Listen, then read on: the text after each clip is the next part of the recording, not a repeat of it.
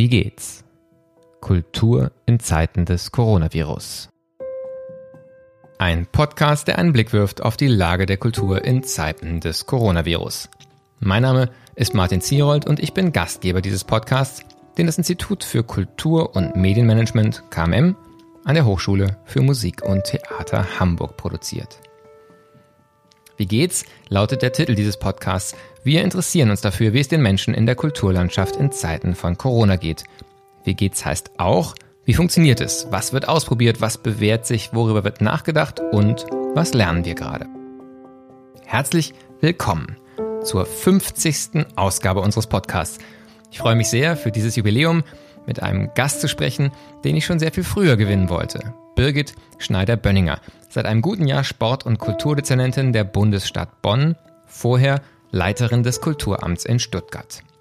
Wenn im Moment darüber gesprochen wird, dass die Corona-Krise ein Beschleuniger der Transformation sei, viele Dinge möglich gemacht habe, die vorher unmöglich schienen, dann ist Birgit Schneider-Bönninger ein lebender Beweis dafür, dass es eigentlich keine Krise bräuchte, um Dinge in Bewegung zu bringen.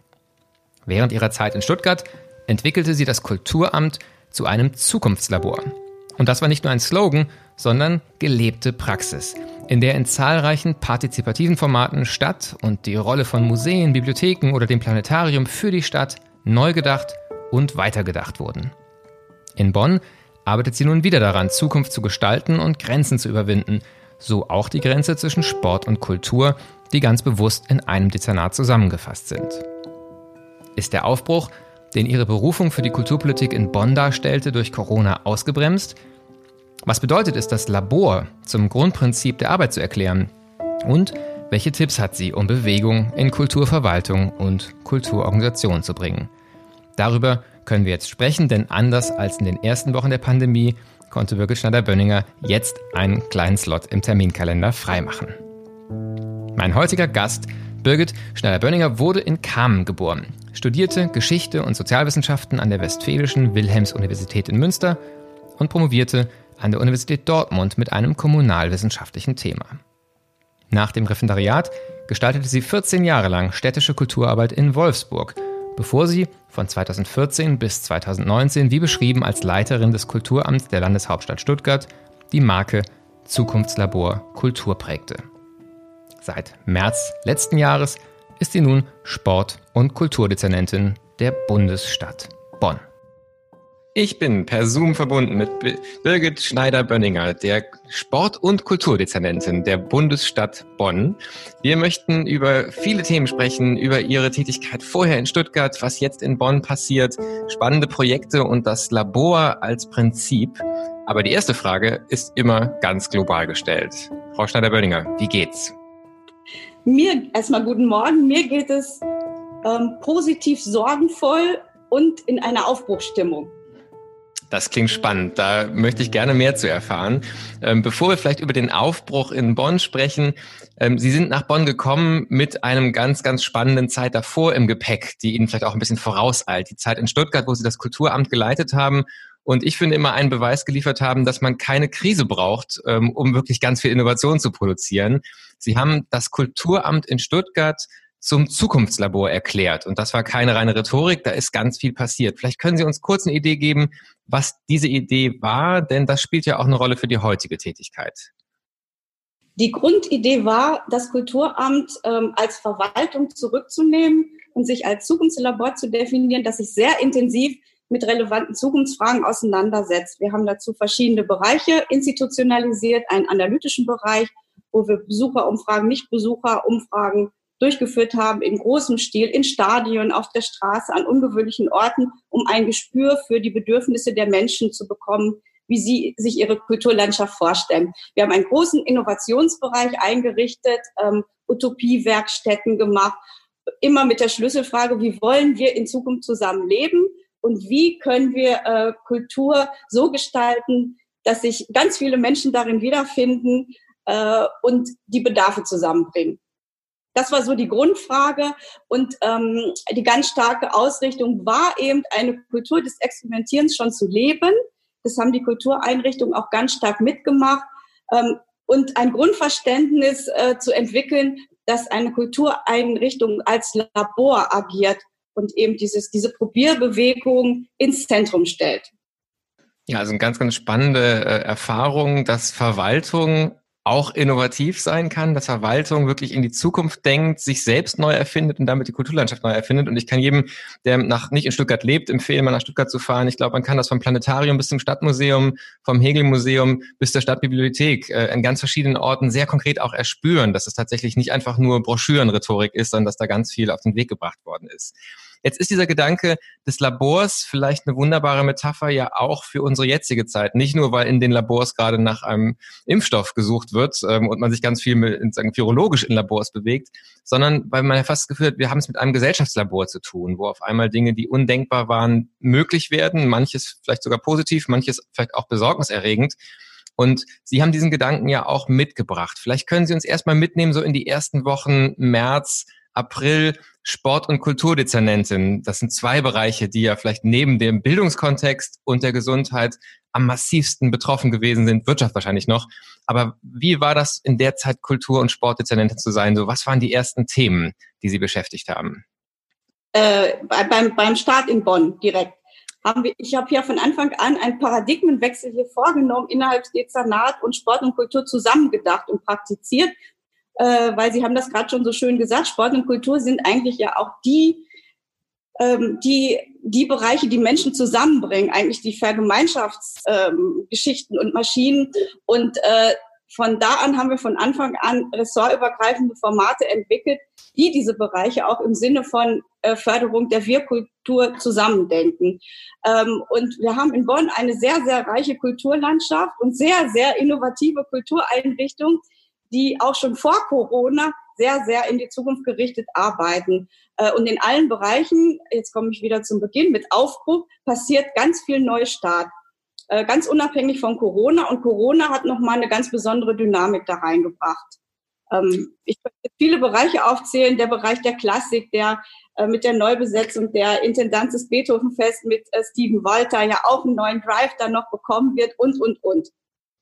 Ja, wenn wir dann auf die Corona-Situation vielleicht gucken, ich kann mir vorstellen, dass gerade wenn man so selbst einen persönlichen Start hat und auch eine Stadt so eine Aufbruchsstimmung gerade hat, dass das ja erstmal ein Schock und wie eine Bremse wirkt. Was war nötig? Was haben Sie tun können gemeinsam, damit diese Aufbruchsstimmung lebendig bleibt, obwohl ja Shutdown, Lockdown das Gegenteil von Aufbruch erstmal ist, sondern wirklich alles auf Stopp?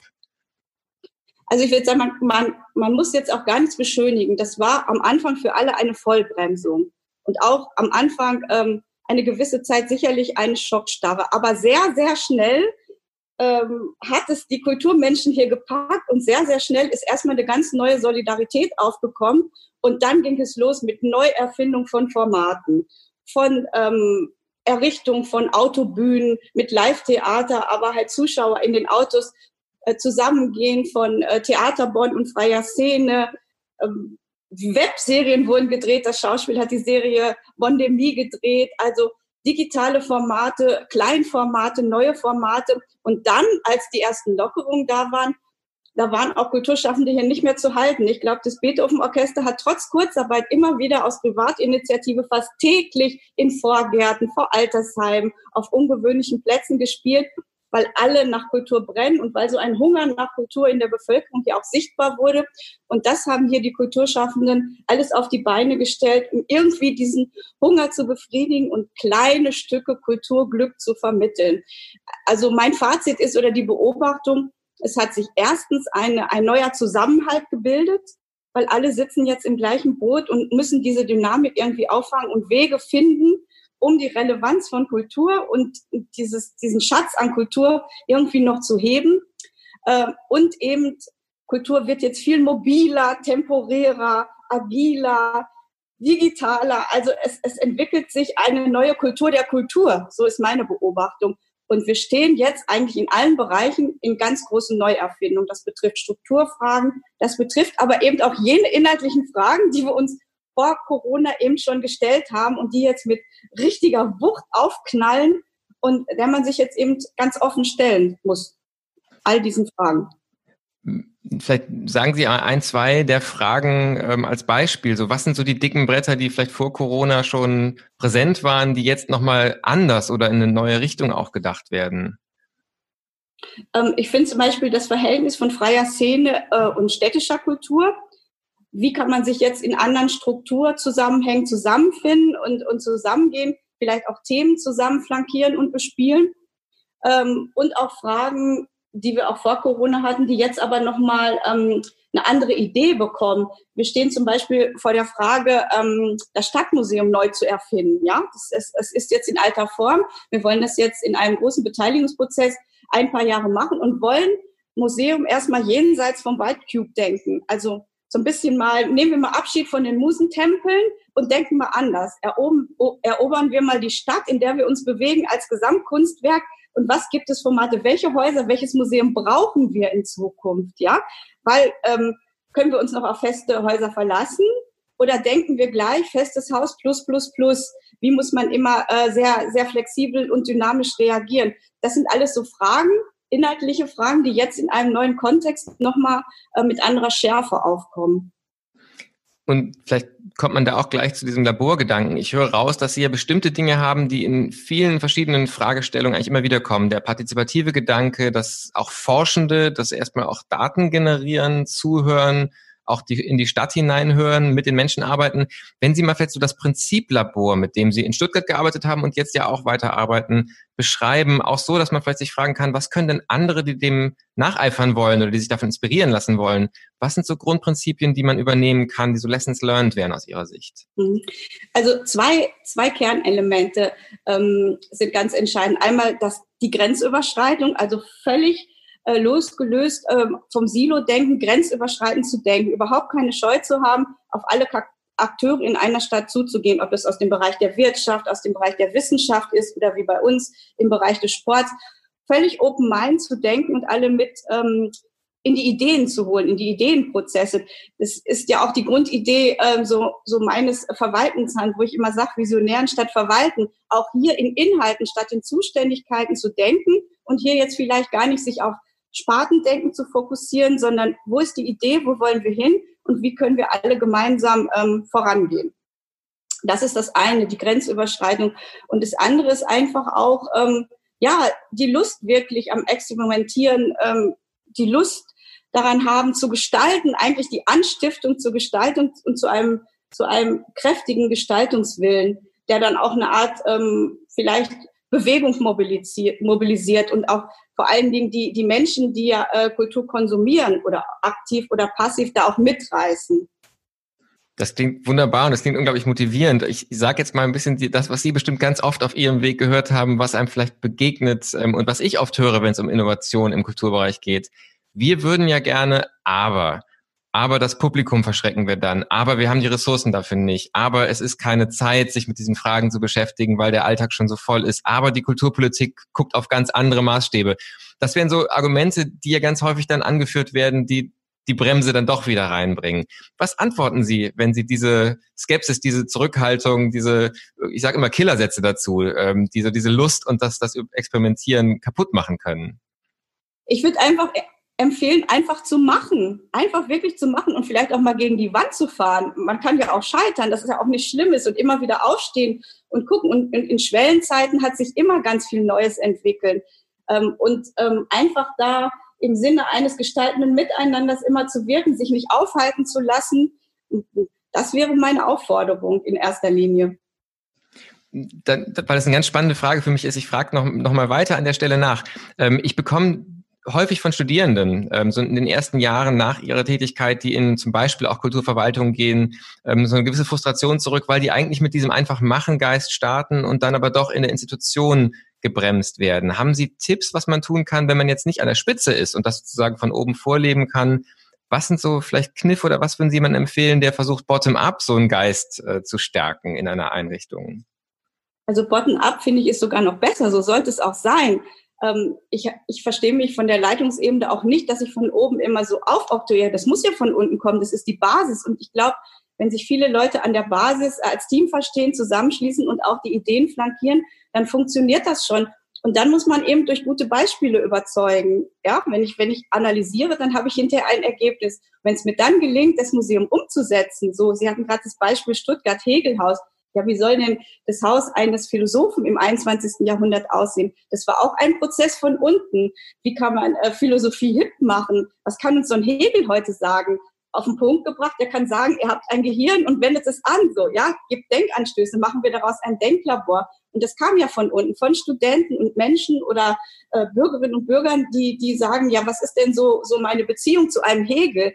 Also so völlig ähm, zu denken und überzeugend durch Ergebnisse.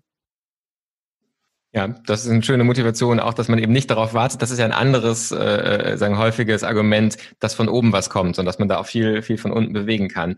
Sie haben das Prinzip der Grenzüberschreitung angesprochen, haben auch schon gesagt, es war eine ganz bewusste Entscheidung zu sagen, in Bonn möchten wir Sport und Kultur unter einem Dach denken, als sagen zwei Orte des Wir in einer Stadt. Ähm, vielleicht immer ein Projekt mal sich anzuschauen, in dem dieser Gedanke des Labors und auch des, des Experimentierens in Zeiten von Corona ähm, sich tiefer anzugucken. Es gibt den Opernrasen jetzt in, in Bonn. Da kommt, glaube ich, auch auf ganz spannende Art Opernhaus, also wirklich Hochkultur par excellence, zusammen mit lokalen Sportvereinen. Was passiert auf dem Opernrasen und was war so die Uridee? Wie hat sich das entwickelt durch Corona? Die Uridee war vor Corona, nämlich dass wir einen Platz erobern in der Stadt als Freiraum, als Möglichkeitsraum, der unmittelbar ja der Opernvorplatz ist. Also das ist der Opernvorplatz mit einer großen Wiese, wo eigentlich äh, jahrelang nicht viel passiert ist. Und wir dachten, das ist ja ein Filetstück, ein schöner Platz. Und hier kann man jetzt unsere Grundidee ausleben. Hier können sich jetzt Sportlerinnen und Sportler und Kulturakteure gemeinsam austoben.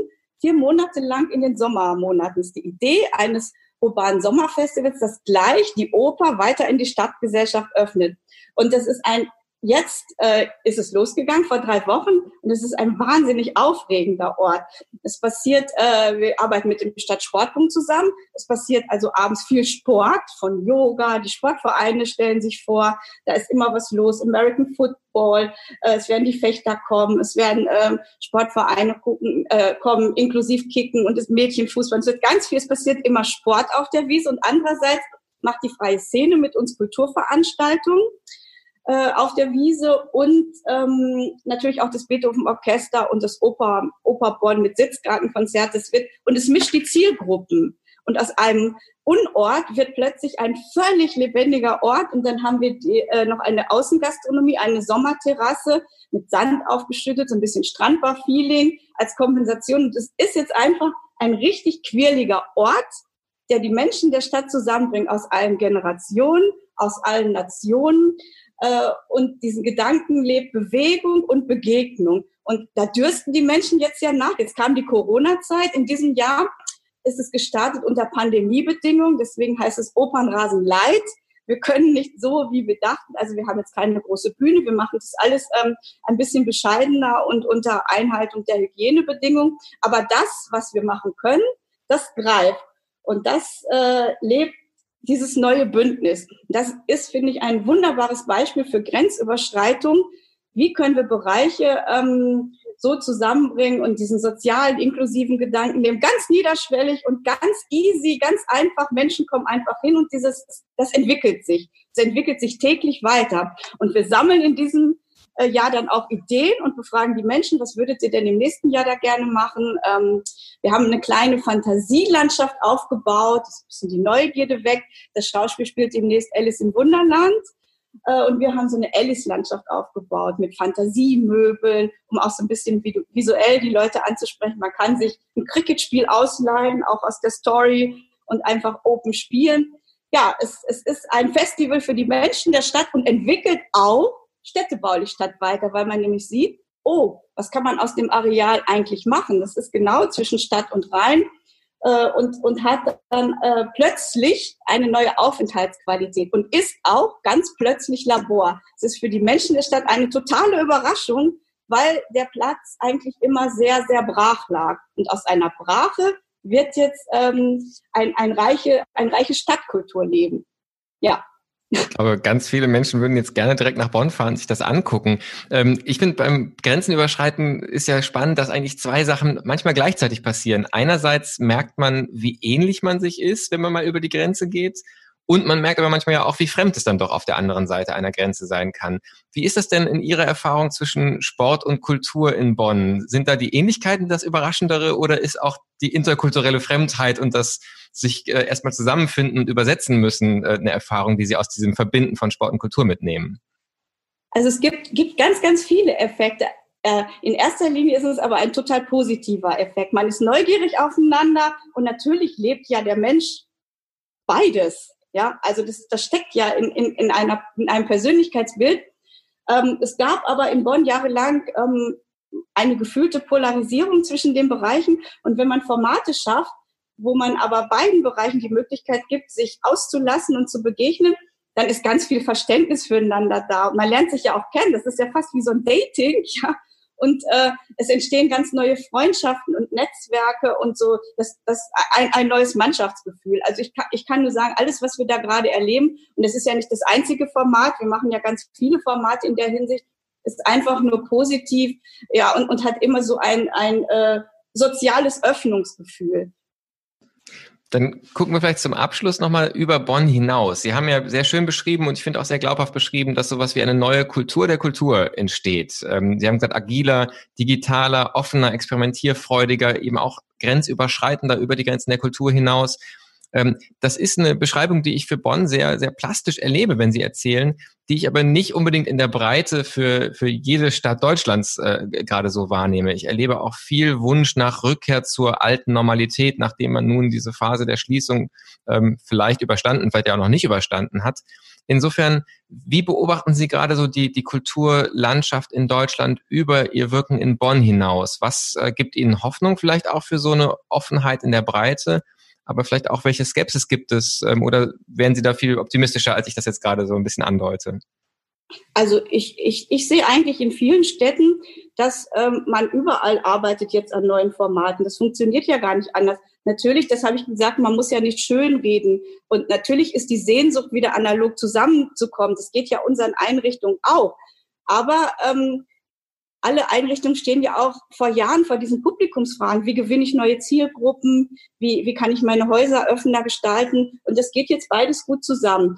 Ähm, was auch interessant ist, was ich erlebe, es wird ja viel mit digital auch experimentiert. Das haben wir ja auch oder ich seit vielen Jahren forciert. Aber wenn es dann fast nur noch digital ist, ja, dann gibt es so einen Gegeneffekt und irgendwo dann auch so eine digitale Müdigkeit. Und man wünscht sich natürlich das authentische, äh, analoge, äh, diese Aura auch wieder zurück. Also ich glaube, wir werden eine Kultur der Kulturen bekommen, die hybrid immer beides bedienen wird.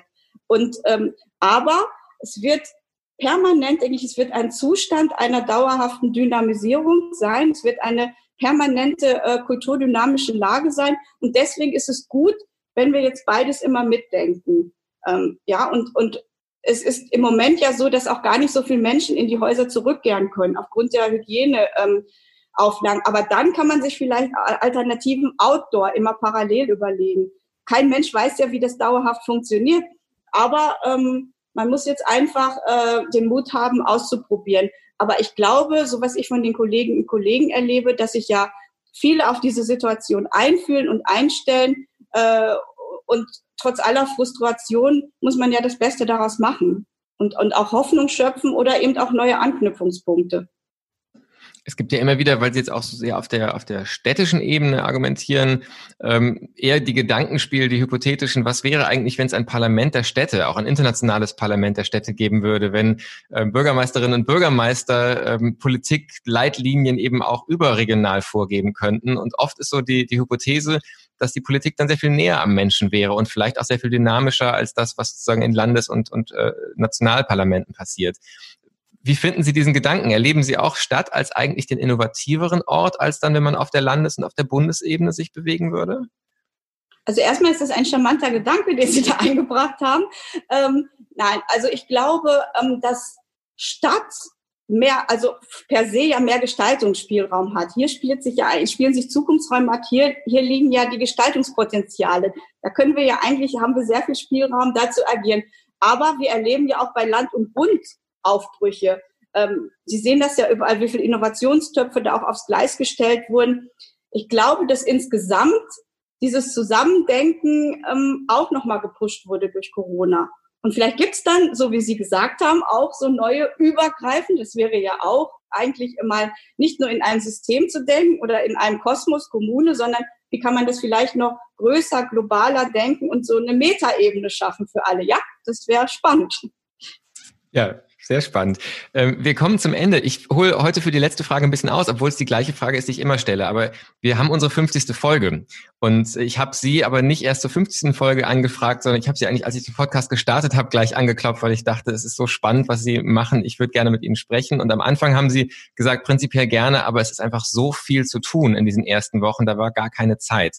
Jetzt wirken Sie nicht wie jemand, der überlastet ist, sondern wie jemand, der sprüht vor Ideen. Und deswegen die letzte Frage im Podcast ist immer, aber bei Ihnen bin ich besonders neugierig, wo finden Sie Ihre Inspiration? Was sind so Quellen für Sie auch zum Auftanken und um auf diese vielen, vielen Ideen und Gedanken zu kommen? Also vor Corona habe ich ja meine Lieblingsquelle der, Info, äh, der Inspiration im Fußballstadion, ja, als leidenschaftlicher BVB-Fan wenn ich es irgendwie schaffe, zeitlich, gucke ich mir super gern Spiele an. Das inspiriert mich, das ist sehr emotional und ähm, pusht einen dann auch. Das geht ja im Moment nicht. Aber meine Inspiration ist dann wirklich auch der Sport. Ich schwimme sehr gerne und versuche das so oft wie möglich, wenn es irgendwie geht, vor allen Dingen im Sommer jetzt dann ähm, auch ähm, zu praktizieren.